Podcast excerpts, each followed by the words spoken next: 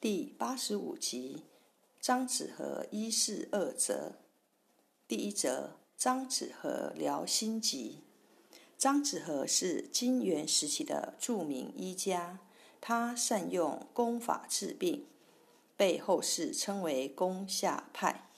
其实他还是心理疗法的一代大师。有个叫魏德新的人。其妻一次外出在旅店住宿，当晚碰上一群强盗抢劫，吓得他从床上跌到地上。此后，凡听到些许声响，他便会昏倒在地，不省人事。朱医用药治疗，病于一年而不见好转。张子和经过细心观察分析后。认为属胆气伤败，应采取心理疗法。他让两名侍妇抓住病妇的两只手，将她按坐在高椅上，然后在她的面前放一张小茶几。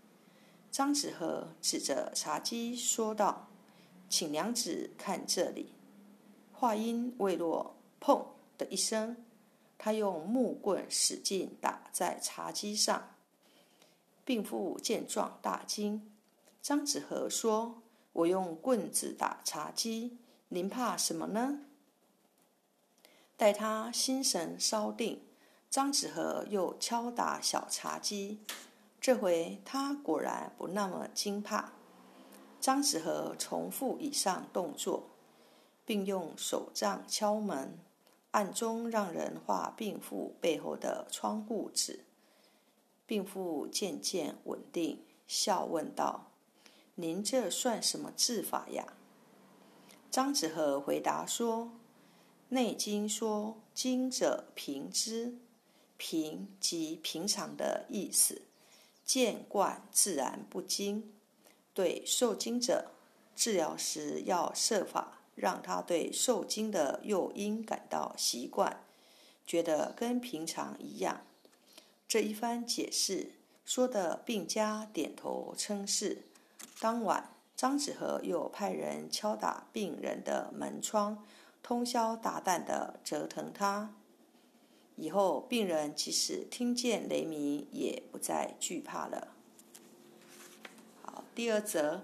张子和放血逆袭公子游封。金元时候，有一个姓黄的小孩，突然间面部红而肿胀，肿胀的两眼都睁不开。此病是中医的赤油风。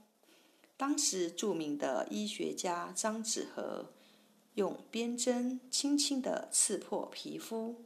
用放血的方法治疗，除去两眼间不能针刺外，其余患病部位都可以针刺放血，大约针刺十多处，每处出血三次，二三天病就痊愈了。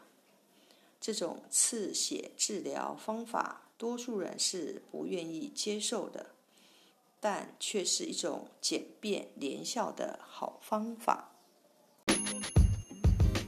故事说完了，感谢您的收听，我们下次见。